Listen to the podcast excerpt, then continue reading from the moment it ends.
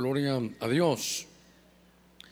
Eh, quisiera leerle este pasaje, Hechos capítulo 8,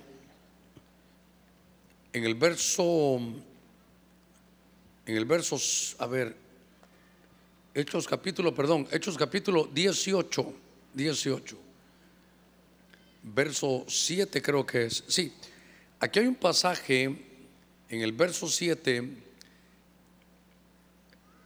a ver cómo estoy de versos aquí. Estoy buscándolo. Verso 9 y 10. Bueno, ya se lo dije mal a los hermanos, pero aquí lo vamos a leer. Tiene Hechos capítulo 18.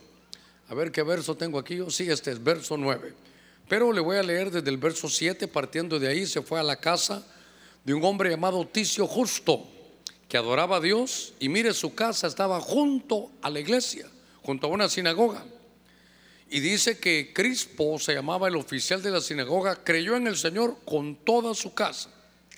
Y muchos de los corintios al oír creían y eran bautizados. Verso 9 y 10, que son los que me han interesado por una frase que hay aquí. Y por medio de una visión durante la noche, el Señor le dijo a Pablo, no temas, oiga, sigue hablando y no calles, porque yo estoy contigo y nadie te atacará para hacerte daño, porque yo tengo mucho pueblo en esta ciudad. Muy bien, vamos a hacer una palabra de oración. Hay una gran cantidad de, peticiones. Le ruego que ponga la suya y que de la misma manera estemos unánimes en las peticiones. Ahorita no es hora de leer la Biblia, ahorita no es hora de, de otra cosa, sino de orar. Seguramente usted también tiene alguna petición. Piense en un deseo, algo que usted quisiera, Señor, mira, eso me hace falta. Es el momento de ponerlo delante del Señor Padre, en el nombre de Cristo esta noche. Delante de ti estamos y hay una tremenda, Señor, cantidad de peticiones, de ruegos, de súplicas. Te pido, mi Dios, que tú puedas poner ahora, Señor, el orden para poder traer bendición a cada una de ellas. Te lo pedimos en el nombre de Jesús. Te pedimos, Señor, plena libertad para predicar tu palabra. Te entrego mi mente y mi corazón para poder llegar a cada uno, Señor, de los que vamos a estar expuestos a ella. Señor, inúndanos de tu bendición. Desde ya reprendemos toda obra del enemigo y declaramos una buena noche. Padre, gracias en el nombre de Jesús. Amén, amén y amén. Gloria a nuestro Señor. Muy bien. Gloria a Dios. Este pasaje de la escritura estaba en mis devociones leyendo un poquitito este libro de los Hechos. Y cuando voy por este capítulo, encuentro estos versos en el capítulo 18 que hablamos, 9 y 10. Y entonces yo quiero ingresar de lleno al mensaje que quiero trasladarle. Porque fíjese que estaba yo recién convertido, yo creo que no tenía ni un mes de haberme convertido al Señor. Estaba nuevo en el Evangelio tenía ya esa hambre y sed de la, de la palabra. Me habían regalado un Nuevo Testamento que se llamaba Lo más importante es el amor. Fue lo primero que tuve en mis manos como para leer las escrituras. Pero en ese mes, cuando yo me, convierto en un octubre, hermano, de, de aquellos años, eh, estoy y empiezo a darme cuenta de que pensé que iba a ser más fácil cuando mis padres vieran que los tres hijos nos habíamos convertido al Evangelio. Recuerdo que teniendo ese fuego de recién convertido, le fui a hablar a mis primos, le fui a hablar a mis amigos. Hermano, fui con mis abuelos a contarles que eran vecinos. Empecé a ver y, y sabe que empecé a decepcionarme porque no lo recibieron bien. Creo que los años han cambiado eso, hermano, ya hace muchos años de eso. Pero ahora decir que uno es cristiano, tal vez en nuestro país, y espero que así sea por buen tiempo, hasta es, es algo bueno. Qué bueno que sea convertido, aunque la gente ni siquiera esté convertida. Pero en aquellos años que me convertí, mis familiares, ¿sabe cómo lo recibieron? Como que fue una vergüenza. Mis familiares dijeron, pero ¿qué has hecho? ¿Cómo es posible? ¿Cómo te cambiaste de religión? Me decían. ¿Cómo has hecho eso, Germán? Los más cercanos me dijeran, ay Germán, no te va a durar, esa es una emoción. Otros me decían, Germán, mira, está bien que te hayas hecho cristiano, pero ¿por qué no nos echamos un purito y platicamos bien la situación? Ya se imagina mis amiguitos que tenía yo. para que cuando le estaba contando, mira, ahora soy cristiano, recibí a Cristo. Algunos se burlaron, otros hermanos dijeron que era un, un fuego que se iba a acabar rápido, otros hasta blasfemaron y entonces pude experimentar una, una oposición. Pensé que mis padres al conocerlo iban a decir, vamos rápido a convertirnos. Yo no sabía que se iban a tardar entre 10 y 12 años para ello. A donde quiero llevarlo es que estoy en mi casa decepcionado en la noche, termino de estudiar, pero eh, mis estudios seculares, y abro el Nuevo Testamento, pero Dios sabía cómo estaba. Y cuando abro el Nuevo Testamento me sale esta parte donde Pablo dice, y por medio de una visión durante la noche, el Señor me dijo, no temas, oiga, sigue hablando.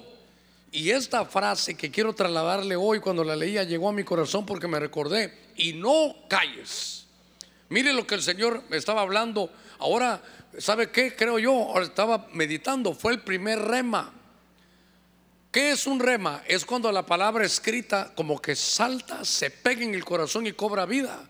Dios sabía cómo me encontraba yo. Yo estoy leyendo la historia de hermano de, de Pablo. Y de pronto Dios me dice, no temas, no calles, sino que habla. Porque yo estoy contigo y nadie te va a atacar para hacerte daño, porque tengo mucho pueblo en esta ciudad. Eso me dio a mí una fuerza porque Dios me dijo, no calles, sigue hablando de mí. Entonces, yo le traigo una palabra esta, esta noche. Yo le quiero decir a usted, no calles, hermano. Sigue hablando a pesar de que blasfemen, a pesar que se burlen, a pesar que te señalen, a pesar de que pareciera que la palabra no va a llegar, a pesar de que hay oposición, no calles. Fíjese que estaba viendo aquí en la escritura, Pablo llega a la ciudad de los Corintios. Y entonces Pablo, hermano, se queda un tiempo, va a la sinagoga, va con los, los corintios obviamente, pero también había judíos. Y entonces dice que él se dedicaba a la palabra. Él se dedicaba a testificar, a evangelizarlos. Y les decía, ¿saben qué? A los judíos, yo era, yo, vivía como ustedes en la religión judaica, pero a mí se me apareció Jesús, el que habían crucificado. Les cuento, ha resucitado. Él es el Mesías. Él empezaba a hablarles, hermano. Y entonces dice que blasfemaron, se opusieron, lo ridiculizaron. Y entonces había un vecino ahí que se llamaba Ticio. Y entonces fue a la casa de él y ahí hermano empezó a reunirse porque él dijo, ¿para qué me voy? Es más, él le dijo, si no estoy mal en esos versos de Hechos 18, fíjese que Pablo le dijo, ¿saben qué? Me sacudo la ropa, que era como sacudirse, ¿sabe cómo era? Como decir, me quito la responsabilidad. Yo ya les hablé y ustedes no quieren creer en Jesús, me voy a los gentiles, les dijo él. Y entonces, cuando estaba haciendo él esto, hermano, hasta el encargado de la sinagoga, hermano, se había, se había convertido. Y entonces este pasaje me habla de cómo Dios se encargó de revitalizar, porque era familiar, Crispo y la familia, hermano, Crispo era el judío encargado de la sinagoga. ¿Sabe cómo era? El rabino de la sinagoga. Y se convirtió él, toda su casa, la gente se convertía y dice hermano que todos se bautizaron. Quiere decir que a la medida que nosotros, hermano, evangelicemos, es llevar las buenas nuevas, es hablar de Cristo Jesús, es hablar que Él es el Mesías. Y entonces usted no puede, hermano, callarse todas las verdades que tiene a pesar de que se burlen, que hay oposición, que le hagan chiste, que le digan que esto no, que no sirve, que en pocos días lo van a haber tirado, usted tiene que saber una palabra, hermano, o tal vez una, una frase quiero dejarle hoy, no calles. Sigue hablando, pastor, ya le hablé a mi familia, vuelve a hablarle. Pastor, ya le hablé a mis hijos, vuelve a decirle, mira hermano, esta, esta palabra de Dios, lo que sale de su boca es palabra de Dios.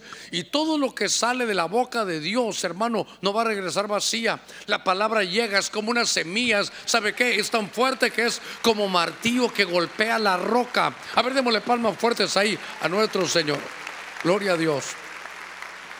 Entonces, es como una, una exhortación, hermano familiar porque gente se va a convertir, pero el enemigo lo que quiere, ¿sabe qué es? De tanta oposición es, ¿para qué vas a hablar de Jesús? Ya no le digas nada. Ya no le digas nada a tu familia, ¿para qué le vas a hablar de, Jesús? Ya le, ya le hablaste una vez si no quieren. Con, hermano, cada oportunidad que usted tenga, hable de Jesús. Cuando usted mira a alguien decepcionado a su familia, dígale, mira, está pasando por un momento difícil, se mira que no puede salir, pero te digo algo, Cristo tiene la solución. ¿Sabes qué? Yo sé que Jesús puede hacerlo. Si todo lo ha probado y todo te ha fallado, ven a Cristo. Él puede realizar la obra que tú estás esperando que otros hagan. Entonces, la palabra, hermano, es como martillo que golpea la roca. Al final la, la va a quebrar. Al final el Señor se encarga de rompernos, pero la palabra de Dios le dicen a Pablo, no calles. Y entonces, derivado de ello, empecé a buscar algunos, algunos puntos, porque en medio de que uno se acomoda o que uno se desanima o que uno cree que no puede, hermano, lo que el enemigo quiere es que tú no hables del Señor. Eso es lo que quiere el enemigo, que no hablemos del Señor. Fíjese que estaba leyendo en el Primer libro de Samuel capítulo 7, verso 8. Nuestras versiones dicen diferente, pero esta versión es una versión que se llama peregrino. Y fíjese que la gente en 1 Samuel 7, 8 le dice a Samuel, no calles, oiga, grita por nosotros al Señor nuestro Dios para que nos salve del poder filisteo. Una vez más, me gustó esta versión le dicen a Samuel, no calles. Y mire cómo, cómo era, grita por nosotros allá al Señor, nuestro Dios, para que nos salve del poder de los filisteos. Cuando estaba leyendo este pasaje, me gusta mucho porque 1 Samuel capítulo 7 habla de que muchas de estas cosas, hermanos, sucedieron en un lugar donde Samuel se da cuenta que el Señor le ha ayudado y dice que le puso a aquel lugar Ebenezer. Le puso a benecer porque dijo, hasta aquí nos ha ayudado Dios. Hermano, el tiempo que estaban viviendo era un tiempo difícil. ¿Sabe qué? Era un tiempo donde había un cierto tipo de desorden. Recuerdo que el arca, hermano, estaba olvidada. Se había llevado, si no estoy mal, cuando uno lee en estos pasajes, había una familia de un hombre que se llamaba Abinadab. Y ahí en la casa de él tenían el arca, hermano, del pacto. Usted recordará que lo hemos mencionado en otros momentos, pero aunque tenía el arca del pacto, él en su casa, hermano, no pasaba nada, no, no había bendición. Yo quiero llevarlo a que había, hermano, desorden. A ver cómo, cómo le cuento, a ver cómo le organizo este desorden. Le cuento este desorden. Número uno, el arca del pacto, ¿dónde debería haber estado? En el templo, ¿en qué lugar? En el lugar santísimo. Y yo me pongo a, pensar, ¿y quién tuvo la autoridad de sacarlo y decirle, eh, vos, Abinadab, ven, llévatela a tu casa y me contás cómo te va? Hermano, 20 años la tuvo y nunca se habla que haya tenido bendición. 20 años y nunca se habla que la casa, que la familia de Abinadab tuviera bendición. Por otro lado, ahí está Samuel. Pero Samuel también recuerda que fue educado de que el sacerdote que estaba en los tiempos de él, se recuerda que estaba, vivía en el templo de Elí. Y le dijo, Samuel, tú eres un niño, no tengo cuarto, no hay guardería aquí, pero quédate ahí a la par del arca. Hermano, era un desorden lo que había. Y entonces ahora van a pelear. Y hermano, le digo algo, ir a la batalla, a las batallas espirituales. Perdóneme, ponga cuidadito en esto. Ir a las batallas espirituales en desorden es derrota segura. Ir a las batallas espirituales en desorden es, hermano, derrota segura. Y cuando se dan cuenta que está Samuel, hermano, y entonces se dan cuenta que el pueblo, estaban, hermano, eh, Samuel ministrando unas ofrendas, estaba en un sacrificio a Dios, subiendo el incienso en la hora del holocausto, y los dijeron, y dijeron los filisteos, vamos a atacarlos. Cuando se dieron cuenta que venía el enemigo, mire, mire que, mire cómo saben ellos lo espiritual, aunque estaban desordenados. Hey Samuel, no calles. Tú eres el líder aquí, tú eres el que está, el que pone las cosas en orden. No calles, grítale al Señor, clama al Señor por nosotros, porque viene el enemigo y nos quiere dañar. Mi Biblia dice que Samuel, hermano, entonces no cayó, sino que intercedió. Diga conmigo, intercesión. Como fuerza, intercesión. ¿No le han dado a usted algunas veces, hermano, deseos de ya no interceder? No, ¿No le habrá dado a usted alguna manera de decir, ah, ¿para qué voy a pedir si de, de pronto ya no pasa nada?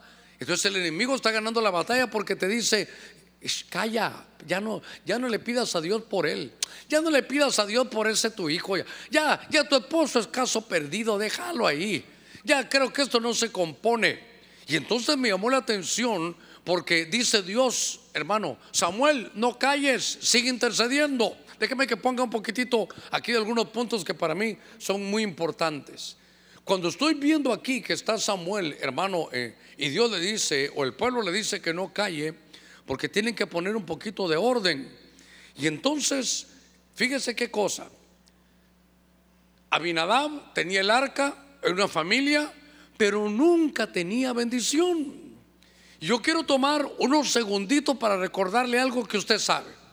Me encontré con unos siervos de Dios, gente que, que sirve a la iglesia, que sirve al Señor, que sirve al pueblo, que han estado sirviendo. Y entonces me dijeron, pastor, quiero pedirle un favor. Quiero que usted ore por nosotros, pero lo que, ¿qué quieren? Pastor, solo que nos bendiga. Y entonces me recordé yo, si alguien conocía el valor de la bendición, hermano, era Jacob, lo hemos platicado. Jacob, hermano, hablaba con su papá y lo que es lo que él quería. Papá, bendíceme. Nunca le pidió, hermano, dinero, nunca le pidió tierras, nunca le pidió otra cosa. Lo que papá, para mí es muy importante, mire su autoridad, que de tu boca salga una palabra de bendición. Cuando está con su hermano mayor, le dice, ¿sabes qué? Lo que quiero es quedarme con tu bendición, con tu primogenitura. Él sabía lo que era la bendición. Usted sabe la historia, se pelea con un ángel. Y el ángel está peleando con él toda la noche. Y él le dice, ¿sabes lo único que quiero, ángel? Que me bendigas. No quiero poderes sobrenaturales, solo quiero que el ángel, solo quiero que tu ángel de tu boca emerja una palabra que me bendiga. Él conocía el valor de la bendición. Entonces, hermano, finalmente Dios lo encuentra. ¿Qué quieres? Que me bendiga, Señor. Donde él iba y reconocía autoridad, él buscaba una bendición. Cuando alguien te bendice, hermano, la cosa se ordena. Por eso yo miro aquí que había que poner orden. Y por eso le dicen, no dejes de interceder, porque mire, a ver cómo lo puedo decir, no dejes de interceder, porque soy cristiano, pero no tengo bendición. No, no veo la bendición. Y entonces, qué interesante es, hermano, hasta un padre de familia, cuando sus hijos se habían casado, regresaron y la hija le dijo, papá, queremos tu bendición. Y el padre le dijo, te abro las fuentes de arriba y las fuentes de abajo. Quiere decir que una palabra de una autoridad, una palabra, hermano, de, de, su pastor, una palabra de su padre o de un padre espiritual, de su hermano mayor, una palabra que, que, hermano, ¿sabe qué hace? Activa la bendición de Dios. Yo quiero, hermano, sé que lo tengo que hacer más adelante, pero quiero hacerlo ahora. ¿Sabe qué quiero? Bendecirlo. Si yo, yo, quiero enviar esa bendición, si usted la quiere recibir, solo levante su mano, porque quiero bendecirlo, hermano, porque aquí vemos que le dice, no calles. Y es como que en el momento que estoy predicando, Dios me está diciendo, Germán, no calles, bendice al pueblo. Padre, en el nombre de Cristo, de acuerdo al impulso de tu espíritu, mira cada mano que se levanta con la mía. Yo te bendigo con salud. Bendigo tu entrada, bendigo tu salida, bendigo tus empresas, bendigo tus planes, bendigo tus sueños, bendigo a cada uno de tus hijos, bendigo tus posesiones, bendigo tu presente y bendigo tu futuro. Todo en el nombre poderoso de Cristo Jesús, nuestro Señor. Recibe esa bendición. Amén, amén y amén. Démosle palmas fuertes a nuestro Señor. Entonces, le dice, no calles Samuel, ve, intercede por nosotros. Note, tenían que ir a la batalla, tenían que ir ordenados. Pero me llamó la atención que en el contexto aparece Abinadab, que es un hombre, hermano, siglo XXI, va a la iglesia, está un equipo sirviendo y no, no, no está la bendición. Entonces, yo leía ahí por ahí alguien, hermano, que escribe y, y tal vez quiere escribir bonito, ¿verdad? Y dice, Dios no bendice eh, económicamente, solo espiritualmente. Yo digo, no ha leído. Dios bendice con todo. hermano, nosotros somos, a ver, el que viene nuevo tal vez le va a chocar esto. Nosotros somos una, una congregación de ricos. Ricos en fe, ricos en misericordia, ricos en buenas obras, ricos en, en bondad.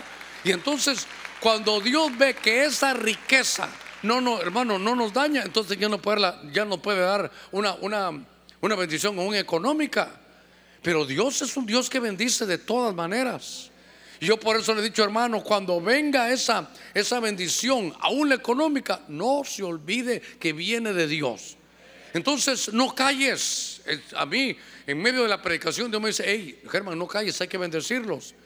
Porque pueden haber muchas familias como la de Abinadab. Vienen al culto y sirven, pero, pero como que la bendición no se ve todavía. Ya que estoy en medio de la, de la predicación ahorita, recuerdo que después hay un hombre que se llama Obededom, se recuerda que le hemos hablado, se llevó el arca y en tres meses ya estaba bendecido, en tres meses activó él su bendición. Usted levantó su mano hoy, su bendición está activada, su bendición está activada. Es paz, bendición, todo lo que Dios quiere venir a darnos, hermano, está activada. Muy bien. En el libro de Isaías capítulo 62, en el verso 1, Mire lo que dice aquí, déjeme darle un giro a esto muy, muy familiar, muy de familia.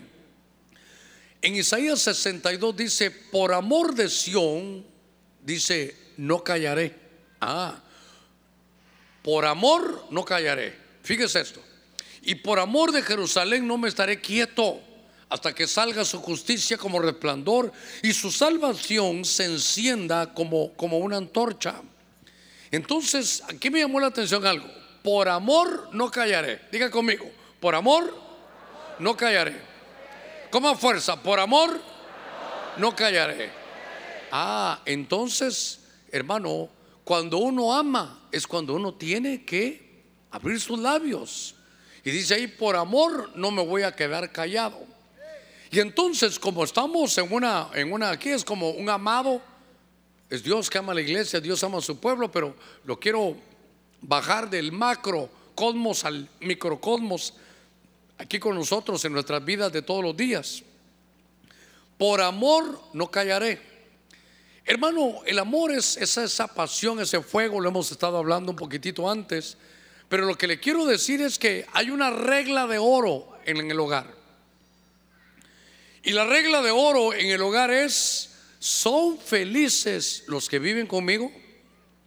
La regla de oro, usted recordará, no es si yo soy feliz. No, la regla de oro es, ¿son felices los que viven conmigo? En su caso, mi amado hermano, usted que está casado, ¿son felices mis hijos viviendo aquí conmigo? ¿Es feliz mi esposa viviendo aquí conmigo? Silencio en la iglesia de Cristo de Benecer, ¿verdad? Si es que más bonito es decir, ah, yo vivo, yo me la paso re bien, hermano llego a la casa del trabajo, agarro ahí mis, mis juegos digitales y pastor, cuando no hay culto yo me quedo ahí solo, llego, pido la cena, es más, dejo a todos ahí cenando, yo voy solito a cenar y estoy ahí jugando, estoy con esos juegos ahora de este siglo XXI y yo la paso re bien, pastor. Pido comida, voy a la refrigeradora, asalto la refrigeradora en horas de la madrugada, como mis chocolatitos ahí en escondidas. Me voy a, jalar las galletas. Ya sabe usted que le dijo una galleta a la otra, ¿verdad? Le dijo Teorio, le dijo. Y entonces, hermano, uno puede pensar, qué bien vivo, qué feliz. Sí, sí, sí. Pero esa no es la regla de oro. La regla de oro, y por eso es, por amor no callaré.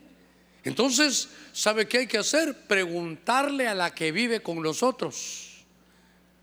Si quiere arriesgarse, arriesguese en público. Pero cuidado, no le sale la respuesta que usted quiere. Mi amor, vivir feliz. Eh, sí, ahí vivo. No, no, no. Vivir feliz, eh, pues ahí vamos. Usted por amor le tendrá que decir, fíjate que no. Fíjate que no. Porque hermano, a ver, varones, digamos a menos varones. ¿No le ha pasado que una vez se siente y uno mira a la esposa de lejos? Se sacó la lotería, estaba. Se sacó la lotería. Soy un hombre trabajador, no tengo vicios, no le falta nada, tiene su tarjeta de crédito. Eh, esta vieja se sacó la lotería conmigo. Y según usted es el padre modelo, estos mis hijos, que tata el que tienen. Es solo porque no me puedo poner un nombre de héroe, pero seguro que soy el héroe de ellos. Y de repente usted está y de repente su esposa le dice, José Roberto, quiero hablar contigo. Cuando la mujer menciona los dos nombres, ya sabe uno que hay lío. Juan Alfonso, quiero hablar con usted. Ya sabe uno que hay lío, hermano. Y entonces aquí dice, por amor no callaré. Entonces creo yo que esta regla, porque hermano, cuando uno está leyendo, eh, habla aquí y dice, ¿verdad? Leímos ahí un poquitito, por amor no callaré, y dice que se encienda en su salvación como una antorcha. Hemos hablado de ese fuego, dice que le van a dar un nombre nuevo. Oiga eso, ¿sabe qué? Dice ahí, ya no ya la van a llamar ni desolada ni abandonada, sino que su nombre en hebreo que creo que va a ser Hepsi, que creo que significa, ahora su nombre será la que se deleita, la que vive calidad. Entonces tiene que haber, hermano, un cambio. Pero entonces, por amor, no callaré. Eh, si a usted le preguntan, hermano, con buen tono, el tono da la música, si usted le pregunta, mi amor, vivir feliz, ah, al fin se te ocurrió, al fin. Ah, si el pastor no lo dice, bueno, decir nada. Llevo 27 años esperando que me hagas esta pregunta. Hermana, no se riegue así tampoco. No que te pregunto, como dijo el pastor, por amor no callaré. Entonces le dice, sí, mi amorcito, si querés nos sentamos, platicamos, y yo también por amor no callaré. Porque no estoy diciendo por amor te gritaré, ¿verdad? No, estamos hablando de que en el hogar tiene que haber esa regla de oro. Que lo piense él y que lo piense ella también. Porque, hermano, hay cosas que no se pueden callar. Si usted ama, entonces pregunte cómo van las cosas, cómo está esto, porque la Biblia dice que el hombre casado agrada a Dios y agrada a su esposa. Y también dice la mujer casada que agrade a Dios y agrade a su esposo. Note que no es con aquel, aquel evangelio, hermano, cimarrón y salvaje de que yo me voy a la iglesia a servir a mi Señor. Aquí voy, Diosito lindo, aquí voy. ¿Y vos? Que te lleva el diablo. Yo voy para servir al Señor. No, no, no, no se trata de eso. Dice Dios, y ya no serán dos, sino serán una sola carne. Entonces, por amor, pregunte. Y usted por amor responda. Y los dos por amor, empóquense en las cosas, hermano, que, que son como un volver al huerto, porque dice que esta mujer dice, ya no me van a llamar ni abandonada ni desolada, sino que me van a llamar una mujer que tiene deleite, una mujer que vive en el huerto. Entonces, vuelvo a la carga, por amor no callaré. Que verá que agarró otra, otra línea de pensamiento esto, porque es que yo lo amo, pero no le digo, ay, él a mí me besa la frente, yo quisiera que me besara el cuello, pero no se le ocurre. Por amor, no calle, dígale. Mira, chino, te quiero decir algo. Por amor no callaré. Tú me besas aquí, pero es mejor aquí. Chino, fíjate que me abrazas aquí, mejor abrazame.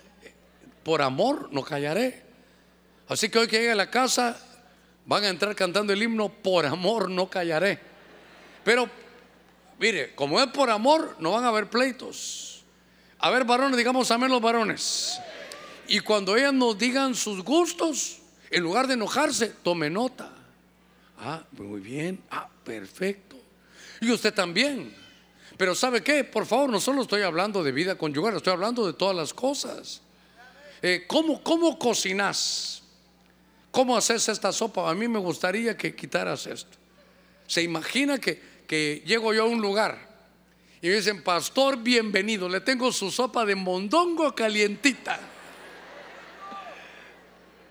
¿Sabe qué le diría yo? Por amor no callaré.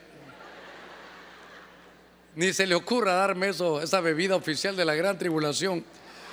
Pero es de acuerdo a los gustos de cada uno, ¿verdad? Se acabaron los amenes más o menos. Entonces yo quiero dejarle este punto. Eh, como es familiar, por amor, no, no es por pleito, es por amor.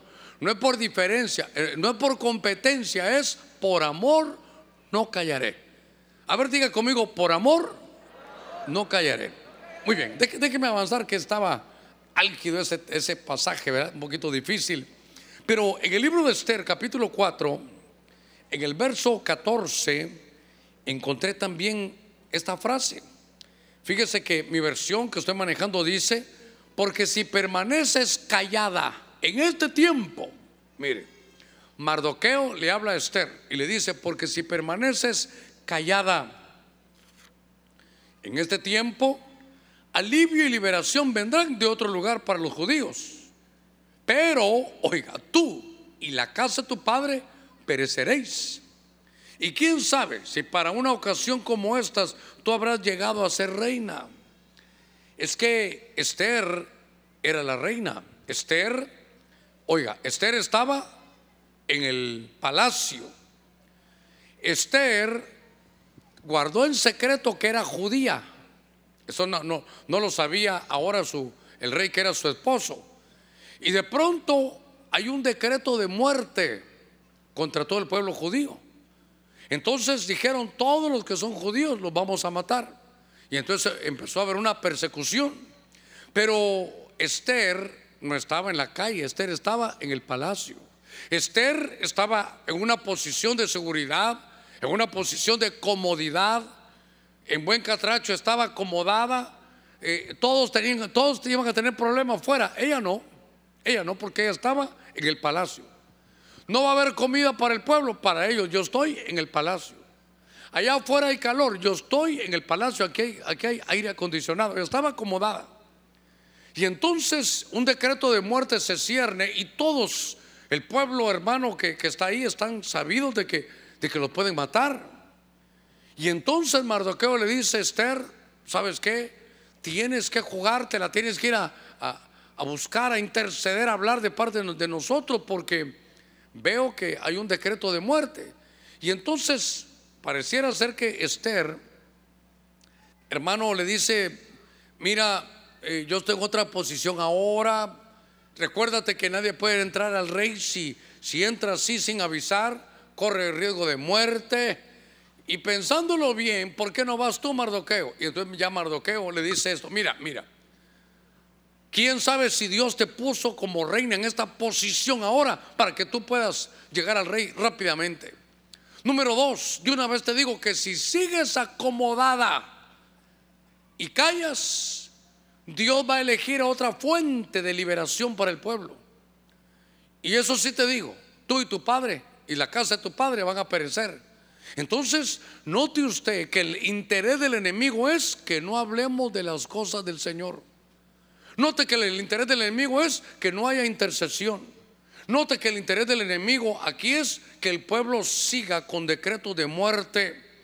Note que lo que el enemigo quiere es que tengamos secretos en los hogares, que callemos, que las hermanas sigan sufriendo sin decir, o que el hombre que le falta en el respeto no pueda decir nada. Hermano, dice, por amor no voy a callar. Ahora, en el libro de Esther, le dicen, Esther, ¿estás acomodada? Sí. ¿Sabe cómo es esto, hermano? Yo cuando lo he analizado en otros ángulos, veo que lo peor que nos puede pasar es acomodarnos en la bendición que Dios nos ha dado. A ver, ¿para cuánto soy su pastor? Pareciera que el COVID eso nos trajo bastante. Acomodados, acomodados. Entonces, ¿sabe qué? Usted ya es salvo, ya recibió a Cristo, está bendecido. Usted puede moverse tranquilamente y todo, pero, pero de repente puede venir un mal. Y es, ah, pero para otros, pastor, sí, pero son de nuestro pueblo. Si viniera un decreto en contra, hermano, de, de nuestro pueblo, no importa donde usted, usted es parte del pueblo de Dios. Y entonces hay momentos donde los hermanos nos tenemos, ¿sabe qué le estaba diciendo aquí Mardoqueo? Te exhorto a que no calles, te exhorto a que salgas de tu zona de seguridad. Mire, a ver, ¿cómo nos podemos acomodar? Ya Dios nos dio un buen trabajo usted gana en dólares, tiene su, su empresa, sus hijos, todos vienen a la iglesia, todos vienen, todos vienen, usted también, su esposo, un hombre de Dios ahí a la par suya, usted hermana está como esté acomodada. Y entonces lo peor que nos puede pasar es que cuando Dios nos bendiga, nos acomodemos. Mire, creo que en el culto pasado lo platicamos. Cuando uno busca más de Dios, cuando está en pruebas, cuando hay un, un miembro de nuestra casa enfermo, cuando, cuando nos quitaron el trabajo, cuando hay una gran necesidad, hermano, entonces buscamos, es más, hasta llamamos al pastor. Pastor, ¿no le parecería que sería mejor cuatro ayunos al mes? ¿No cree que deberíamos de ayunar más? Pastor, ¿no cree que tendrían que ser todos los días de intercesión? Pero ¿por qué está uno así? Porque está necesitado. Pero entonces ahora Dios nos muestra un pasaje aquí. Está Esther, está acomodada, no le falta nada. Pero ella tiene que despertar porque ella va a ser la fuente que Dios va a utilizar para liberación. Entonces Dios dice, no calles. Mire, Dios dice, no calles. Entonces esta mujer lo entiende y mire qué cosa. Si uno sigue leyendo, le dijo, mira, está bien, voy a ser osada, voy a ir a hablar con el rey. Me voy a preparar. Voy a ir a poner esta petición porque hay decreto de muerte qué sé yo, hermano. Ahora pues no creo que vayamos a llegar de que todo el que sea evangélico lo van a matar pero hay mucha enfermedad. Nos han manipulado los alimentos. Hermanos, eh, Alzheimer, no había, uno dice, pero ¿por qué en, nuestros tiempos de antes no, ni lo mencionaban? Entonces algunos, no, no había. Otros pensaban que era demencias, eh, pues senil y así lo dejaban. Vaya. ¿Y el autismo? ¿Cuándo comenzó? ¿Qué, cómo, ¿Qué trastocan las medicinas o qué trastocan los alimentos? Por eso le, yo le, hermano, como pastor le digo algo, siempre que vayamos a comer, solo una herramienta tenemos, porque ahora está casi todo, hermano, contaminado. Mire, usted va a comer. A mí me gusta comerme unas uvas de esas moraditas con queso. Me gusta esa combinación ahí, medio rara, pero me gusta esa combinación. Cuando voy a estudiar o voy a ver una, una, serie o algo, unas uvitas ahí con, ese queso. ¿Y sabe que cuáles son las uvas que más me gustaban? Las que no tenían semilla. Para evitarme, hermano, el, el tragarme la semilla o estarla quitando. Pero esas que no traen semilla están, ya están modificadas. O sea que yo de bruto me gustaba más lo modificado, ¿qué le parece? Hermanos, hasta hay fotos, yo te las he enseñado aquí. Los pollos de los años 70, flaquitos, así. Los pollos de ahora en tres meses, hermano. Pero, ¿qué pasó? Los están modificando. ¿Y qué hacemos frente a todo eso que nos quieren meter en el cuerpo? Una salida tenemos, una salida. Cada vez que vayamos a orar, Señor, o a comer, Señor, te doy gracias por tus alimentos. Límpialo, Señor, que le caigan bien a mi cuerpo, que es templo y morada tuya. Todo te lo pedimos en el nombre de Cristo. Ah, entonces, ¿sabe qué? Las cosas han cambiado. Entonces ahora hay decretos de muerte que hay malos diagnósticos. Ah, pero, hermano, hay un diagnóstico de muerte, pero es aquel hermano que ya ni me recuerdo cómo se llama ese hermano. Como estoy acomodado, tengo salud, yo no digo nada. sí, pero él tiene ese problema y es parte de nuestro pueblo. Él tiene ese problema y es parte de nuestra familia. Entonces, ¿sabe qué? Tenemos que salir. ¿Y sabe qué, qué, dijo esa mujer? Está bien, voy a agarrar ese desafío, no voy a callar, voy a ir y presentarme delante del rey, pero para que Dios, hermano, me, me, yo, me pueda hacer caso, a ver cómo se lo puedo decir, para que yo sea sensible y sepa qué hacer. ¿Sabe qué hizo ella? Tres días de ayuno, dijo, voy a ir en tres días de ayuno. Ayunen ustedes y yo voy a ayunar con todo mi equipo, vamos a ayunar. Y cuando ya me prepare para estar sensible delante de Dios, me voy a presentar. Eh. ¿Sabe qué? Salió de su zona de seguridad. Cuando Señor envíanos una bendición, Señor, yo estaba diciendo sus empresas, espero que todos, hermanos, los que tengan este sueño, Dios se lo conceda. Pero ¿sabe qué? No espero que cuando ya tenga eh, una sucursal, dos sucursales, tres sucursales, hermano, ya no lo vi no me da tiempo venir, pastor, porque tengo tantos negocios que hacer. Y cuando estabas pelado no se lo pedías al Señor. Y ahora que ya tienes, ya te acomodaste. Ah, pastor, este mensaje se está poniendo incómodo. Si eso es lo que quiero, que salga de su zona de comodidad, que no calle, que le diga, Señor, me presento delante de ti, que venga liberación a tu pueblo, que todo decreto de muerte se vaya. No puedo callar cuando hay cosas malas.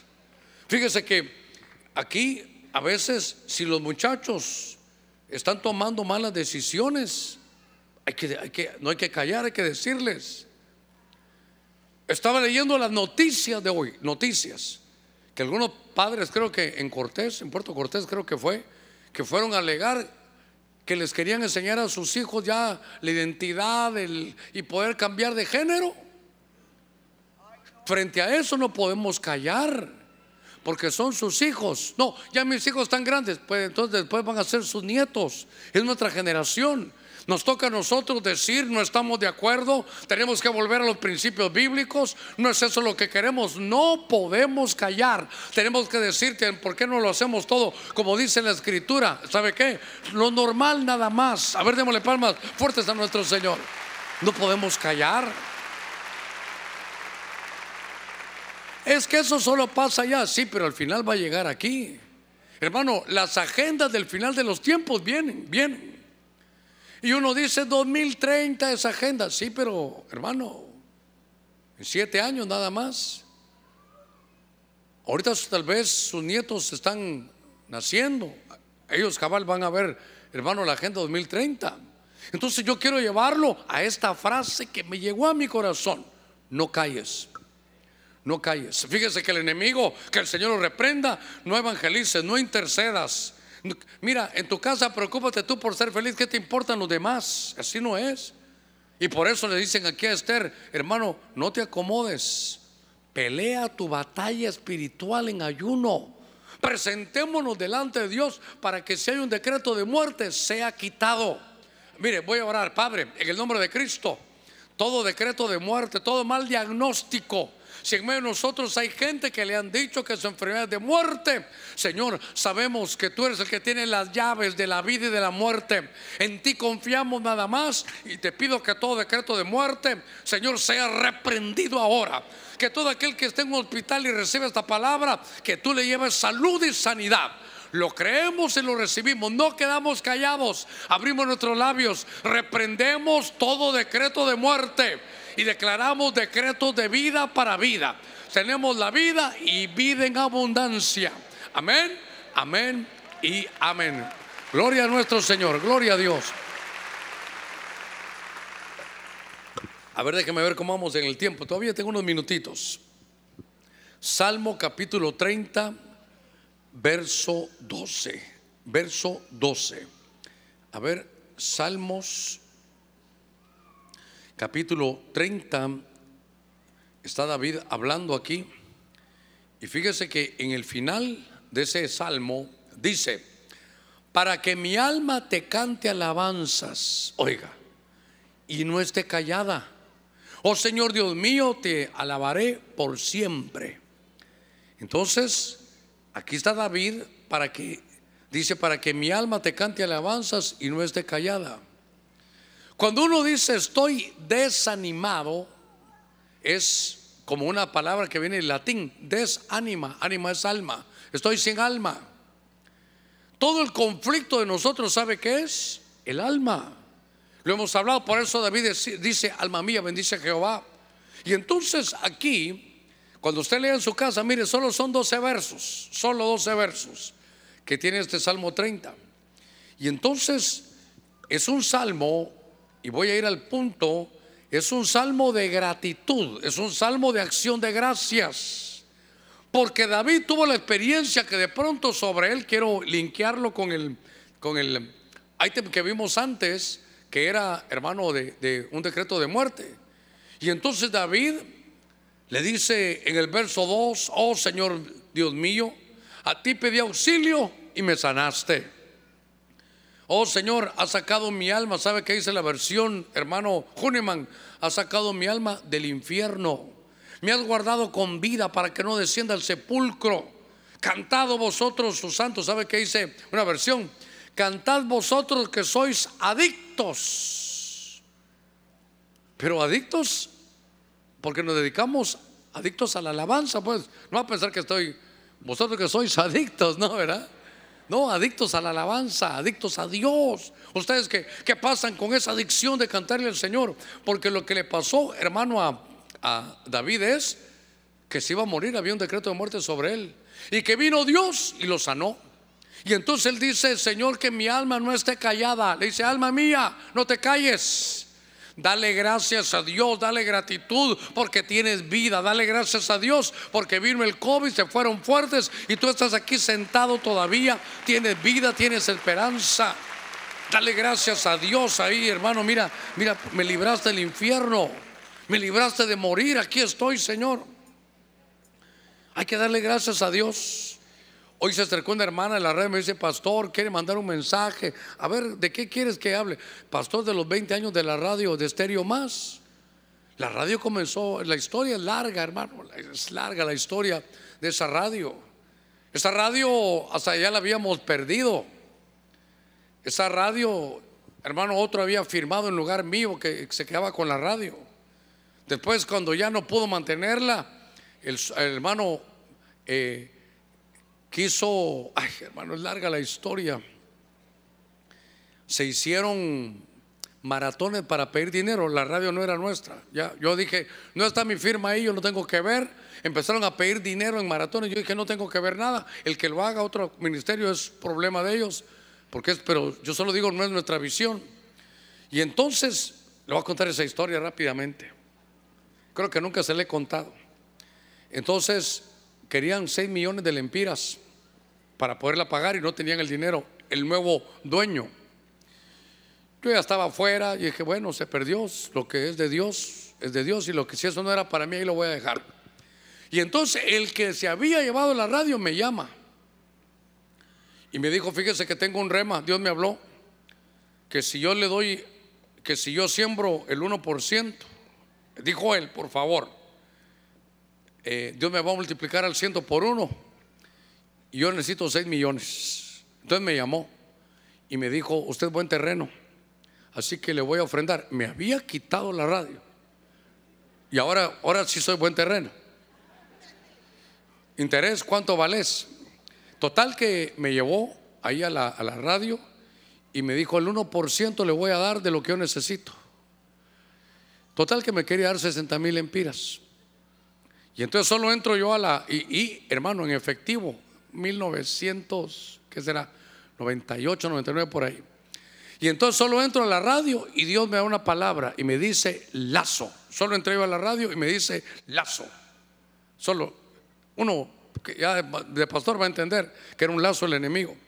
Y entonces me dice, mire, mire cómo son las cosas. No sé para qué le cuento este lío, hombre. Entonces me pone el dinero ahí y habían tres de testigos, tres de los eh, que trabajaban en la radio, con los micrófonos de la radio. entonces yo le digo yo, ¿y este dinero es mío? Sí. ¿Puedo hacer lo que quiera? Sí, sí, pero no llamamos a ninguno más porque este dinero no es para el ministerio, este es para usted, porque usted es una, un buen terreno, me dijo. Ok, es mío, es mío. Sí, por favor. Y yo ya sabía que era lazo. Entonces estoy y le digo, muy bien. Ah, antes de tomarlo, me dice, por favor, fírmeme aquí. vine yo, le firmé el recibo, ahí tiene que estar un recibo. Perfecto. Entonces, ahora el dinero es mío. Puedo hacer lo que quiera, me puedo eh, comprar esto, lo que usted quiera, pastor. Gracias. ¿Es mío, verdad? Sí. ¿Por qué me pregunta tanto? Porque lo quiero ofrendar a la radio, le dije. Entonces, ¿sabe qué? Ahora hágame usted un recibo donde diga que yo estoy ofrendando 60 mil para la radio. Yo lo quería era no llevármelo. Entonces, el dinero estaba en la mesa, ni lo toqué y se quedó en la mesa me fui con mi recibo. Ese recibo por ahí tiene que andar porque lo guardaron ahí las secretarias. Y entonces, mire cómo dio de vuelta la vida. Al final el que sembró no fue él. Al final el que sembró fui yo. Y cuando él ya no pudo, el dueño le quitó la radio y dijo, no, pastor, el dueño ni evangélico era, ya está con el Señor. Y llegaron otros pastores, dame la radio, te doy más de lo que te da Germán. No, le dijo, yo tengo palabra. Y Dios me dijo que a ese pastor se lo diera. me llamó y me dijo: Esta radio para usted. Mire, hermano, después de todo eso, ¿cómo, cómo Dios hace las cosas, verdad? Ah, esa, esa nunca se lo había contado, ¿verdad? Entonces, imagínense, al final, él dijo: Voy a sembrar. Y yo fui el que terminé sembrando. Al final yo lo sembré a él. y entonces entendí cuando el Señor me dijo el lazo, ¿sabe qué hubiera hecho él? Y no que no cree en, esto. Y cuando fue para darle a él, ahí sí creyó. Él, eso es lo que iba a pensar él que lo iba a hacer. El tiempo pasó, me llamaron, ya firmamos bien. Y ese es Radio Estéreo más. Yo sabe qué, tengo gratitud por eso. Porque dice, no calles, David decía, no calles, alma mía, no calles, dale gracias a Dios, dale gratitud a Dios por todo lo que Él ha hecho. A ver, démosle, démosle palmas fuertes a nuestro Señor. Gloria a Dios. Si después me van a preguntar, Germán, ¿por qué contaste eso? Es que la Biblia dice, no calles, le voy a decir yo. Déjeme, ir terminando, a ver cómo vamos. Me quedan nueve minutitos. Entonces, en este pasaje David dice, me sacaste del infierno. Señor, estuve, estuve mal, me iban a matar y tú hiciste algo. Señor, pasó esa plaga mundial y soy un sobreviviente. Puedo contarlo. Aquí pasaron, hermano, mire, pasaron huracanes uno tras otro y aquí estamos. Pastor, lo perdí, sí, pero lo está recuperando y lo vas a recuperar. De la misma manera que me habían quitado, hermano, esa radio, la recuperé porque es que no es que fuera mía por mí mismo, sino porque Dios había decretado que esa radio era para llevar la palabra del Señor, para que no calláramos y lleváramos un mensaje fiel, hermano, a su buena palabra. A ver, démosle palmas fuertes a nuestro Señor. A su nombre, a su nombre, a su nombre. La gloria sea para ti, Señor, eres grande, eres bueno, abra sus labios, dígale, eres grande, eres bueno. Gracias por la vida, gracias por lo que tú nos das, gracias porque estamos en este templo, gracias porque somos salvos. Ah, qué lindo. No calles, ¿sabe qué, hermano? Seamos gente con gratitud a Dios. ¿Y sabe qué? Todavía falta lo mejor, porque lo mejor está para el final. El Señor, cuando Él ministró, dijeron, el mejor vino está para el final. Este pasaje ah, también me gustó mucho, Isaías 42, 13 y 14.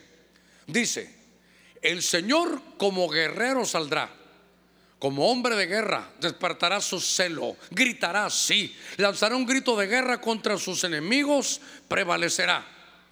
Verso 14 por mucho tiempo he guardado silencio. Oiga lo que Dios dice. Este es el Señor. Perdóneme, con todo respeto. Este no es Pablo, no es Samuel. Este no es, no es usted y yo preguntando la regla de oro. Este no es Esther. Este no es David. Este es el Señor. Y dice el Señor, Iglesia de Cristo a Benecer, te dice el Señor, por mucho tiempo he guardado silencio. He estado callado y me he contenido. Pero ahora grito, dice el Señor, con mujer de parto. Dice resuello y jadeo a la vez. ¿Sabe qué? Quiere decir que dice Dios, he estado callado de todo lo que te hacen. Pero ahora viene mi intervención. No voy a enviar ángeles, yo mismo voy a intervenir. He estado callado, pero ya no, dice el Señor. Mire qué cosa más tremenda. ¿Qué cosa dice Dios? No voy a callar yo. Él te dice que no calles, Él tampoco va a callar. Y entonces está un pueblo, lo que viene a mi mente es que está un pueblo de Dios, hermano, durante muchas generaciones. ¿Sabe qué? Tiene un abuso laboral. Le dan menos materia prima y le piden los mismos resultados. No lo dejan ir al culto. No les pagan. ¿Se recuerda quién estoy hablando? Del pueblo de Israel en Egipto. Hermano, Dios estuvo callado por muchos años. Y al pueblo, al pueblo de él, al pueblo del Señor, sufría abuso laboral. Ahora te damos menos paja, le decían, y tienes que hacer los mismos ladrillos. Mire qué cosa, los mismos adobes. Qué cosa tan terrible. ¿Tenemos día libre? No. Aguinaldo, si querés trabajar aquí, bueno, y si no, no, ni aguinaldo ni catorceavo, nada. Eh, seguro médico, lo registramos, te lo quitamos, pero no lo pagamos, no tenés. Si querés trabajar aquí, pues. Cualquier parecido es por simple coincidencia, ¿verdad? Tenían al pueblo con un abuso laboral.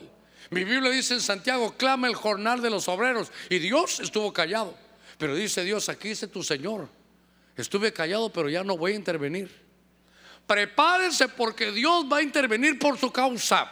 Prepárese porque la mano de Dios va a intervenir a favor tuyo.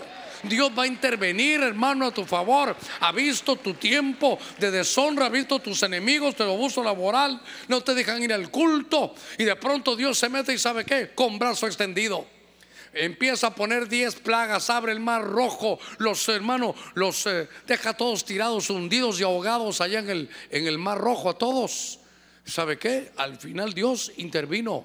Y cuando yo leía esto dije, Señor, qué, qué pasaje más tremendo que Dios dice aquí, el Señor como guerrero saldrá, como hombre de guerra, va a despertar de su celo. He guardado silencio, pero ya no. Hermano, mi Biblia dice, mía la venganza, yo pagaré, dice el Señor. No vaya usted a estar pidiendo venganza, ni se vaya usted a meter a eso. Dios lo va a hacer. Dios lo va a hacer. Prepárese porque Dios Usted dice, Señor, ¿hasta cuándo? Mira esto. Le ofrecen trabajo y no le dan sus derechos, se los exigen a usted en todo y no le dan nada. Dios va a intervenir. Quiero que sepa que Dios ya no va a estar callado.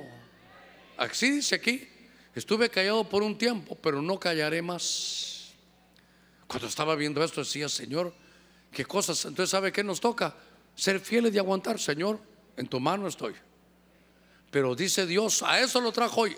Tú que me decías, ¿hasta cuándo? Dice el Señor. He estado callado, pero ya no. Voy a intervenir a tu favor.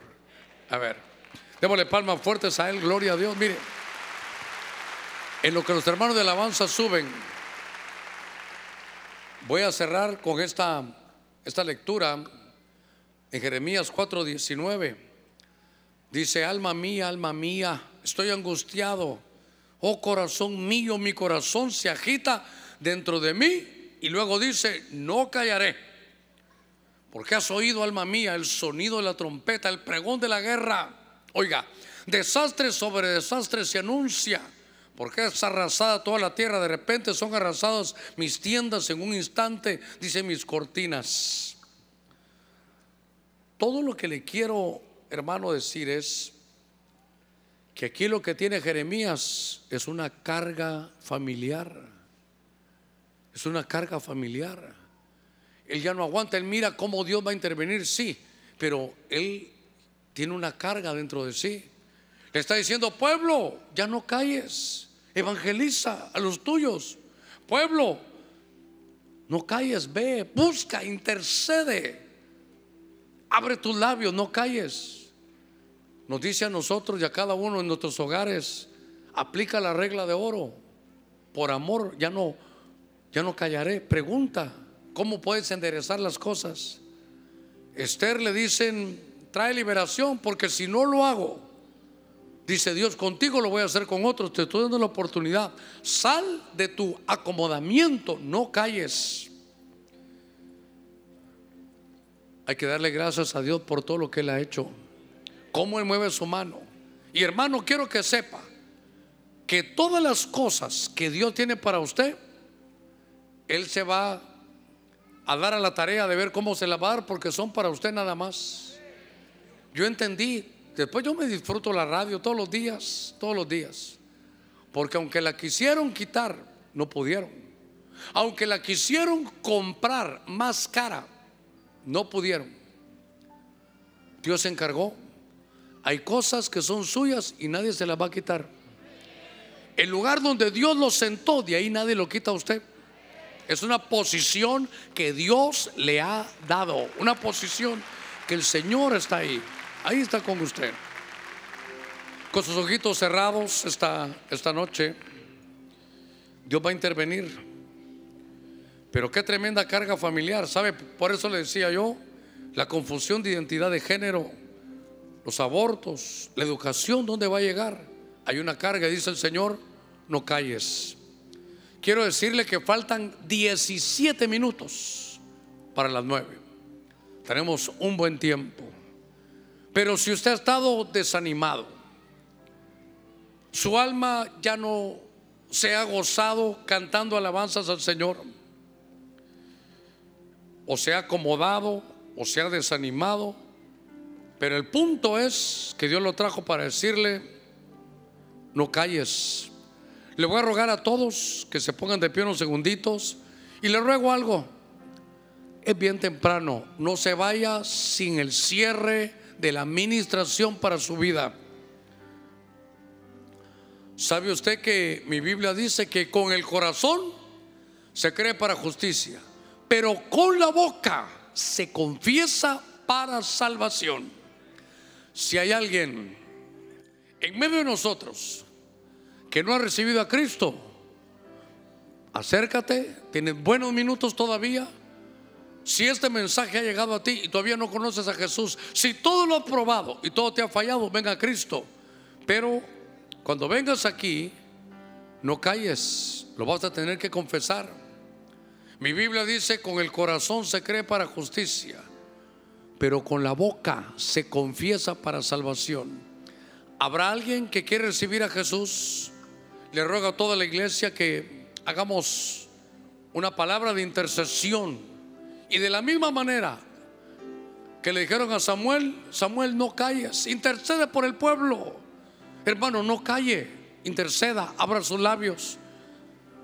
No se acomode y dígale, Espíritu Santo, trae las almas que tú tienes para esta noche. ¿Habrá alguien que va a recibir a Jesús? Le ruego.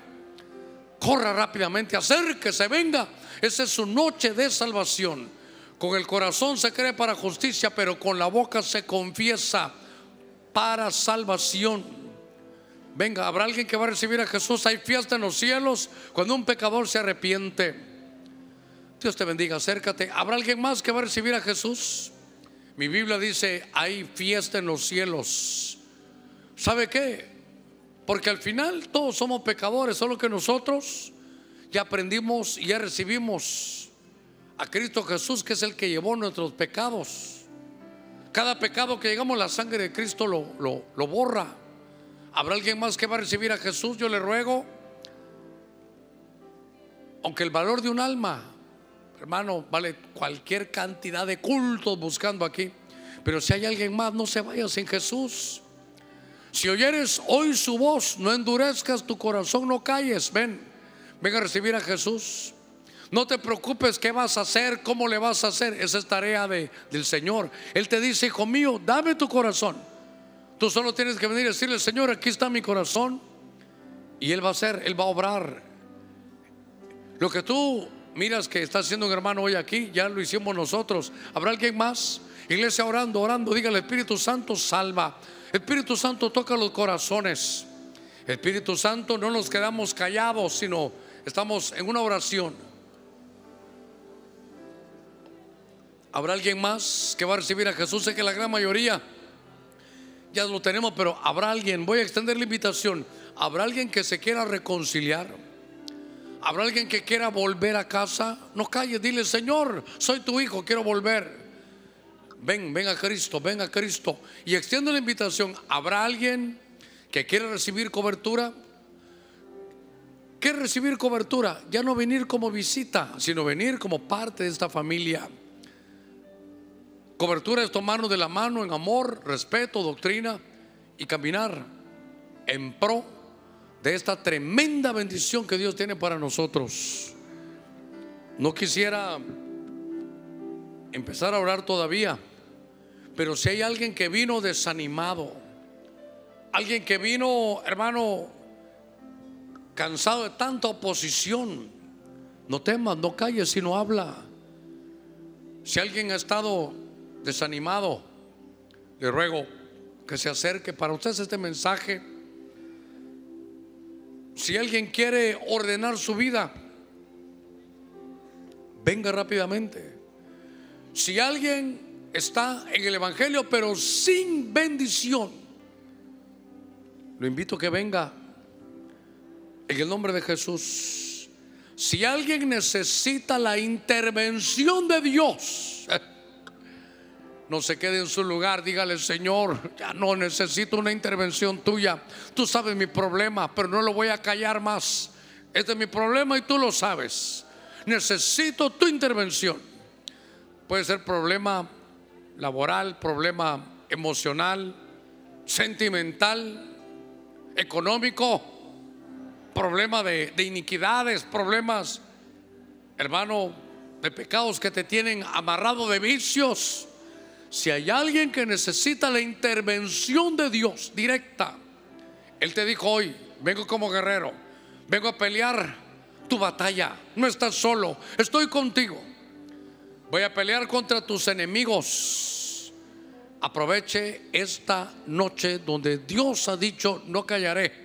Estuve callado, pero no callaré más. Estuve en silencio, dice Dios, pero hoy me voy a manifestar con tremendos gritos de guerra.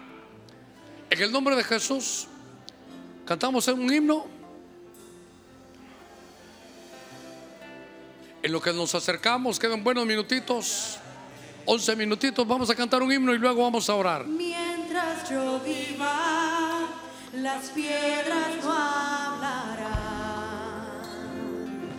Yo no callaré,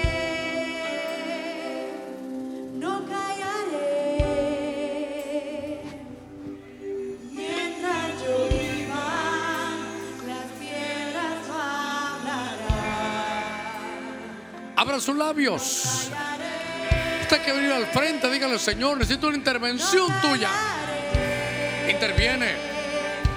Y mientras yo viva, Si hay alguien con decreto de muerte, venga, venga, venga. Vamos a romper ese decreto de muerte. callaré, no callaré. Mientras yo viva, Hay oportunidad, ven, acércate. Donde este mensaje llegue, donde esta palabra llegue, no calles, No temas, no calles, sino habla. Dígale, Señor, necesito tu intervención. Interviene, interviene.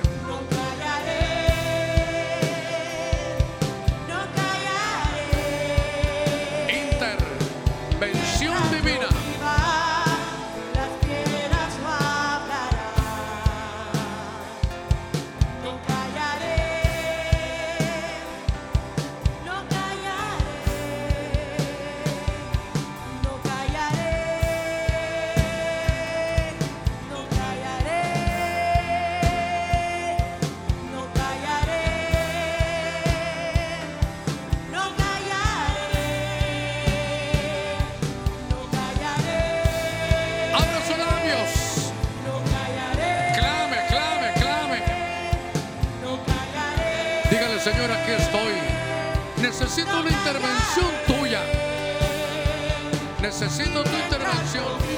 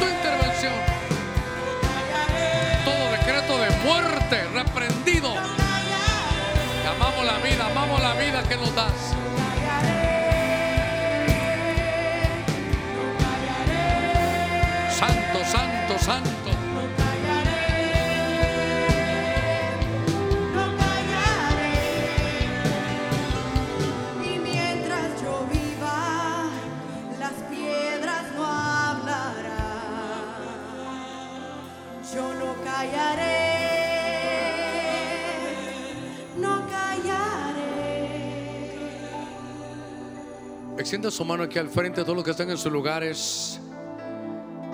Usted vino a recibir a Jesús. Dígale, Señor, te recibo. No voy a callar. Abro mis labios y te confieso como mi Señor, como mi Salvador. Toma el control de mi vida. Al oír al predicador dijo que entregáramos el corazón. Abra sus labios, no calle, dígale, aquí está mi corazón. Sé que muchos necesitamos una intervención de Dios. No temas, no calles, sino habla y dile, Señor, necesito una intervención tuya. No es con la mente, háblelo, dígale, necesito una intervención. En mi caso necesito que intervengas tú. He probado todo y todo, todo, todo ha fallado. Jesús, te pido una intervención en mi casa, en mi hogar, mi familia, con mis hijos, en la empresa, en mi alma y en mi corazón. En el nombre de Cristo.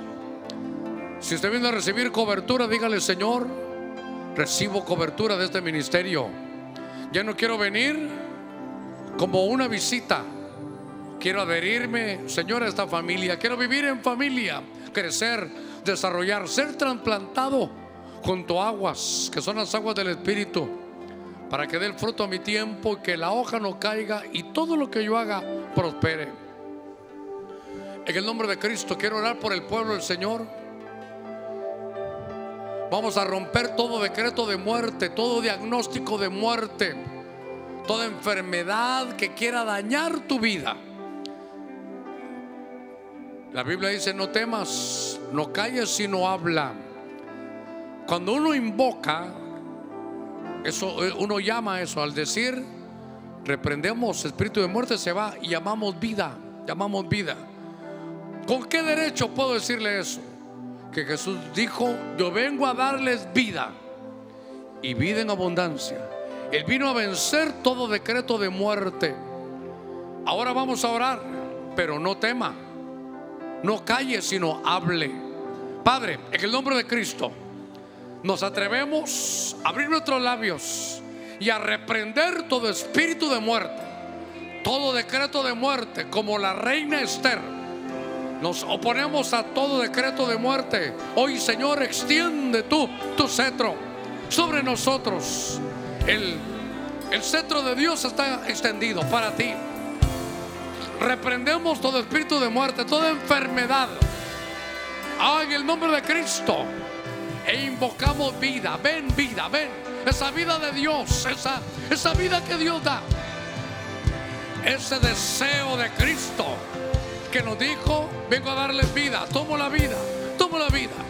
Y vida en abundancia. Tomo la vida en abundancia. Tomo la vida. Amo la vida que me has dado. Mis labios se abren en gratitud. Gracias, gracias, gracias. Tomo la vida, desecho la muerte. Tomo la vida y quito todo decreto de muerte. Trae salud, trae salud, trae sanidad. Ah, gracias, gracias. Eh, me he atrevido, abro mis labios. No callo, no callo. No callo. Mira mi familia.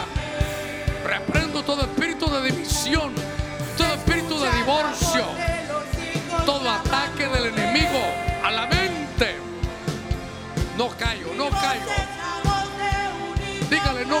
no callo, hablo, hablo. Invoco tu bendición. Ven, ven bendición. Reprendemos toda unción de Abinadab, no la queremos. Queremos tu bendición. Ven bendición, ven, ven. No calle, no calle.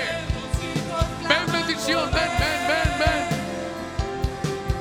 Gracias Señor, gracias, gracias. Todo lo que tengo es para ti, para usarlo para ti. Bendigo, Señor, tu nombre. Ah, gracias. Gracias, gracias. Interven, Señor. Intervención divina. Ven vida, ven vida en abundancia. Gracias por la salud. Gracias, gracias, gracias.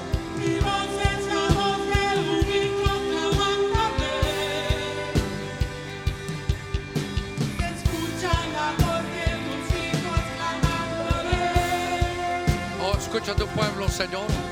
Gracias. No calle, hable. Bendiga a Dios, dígale gracias, gracias, gracias, gracias. Por tu bendición, por la vida, por la salud.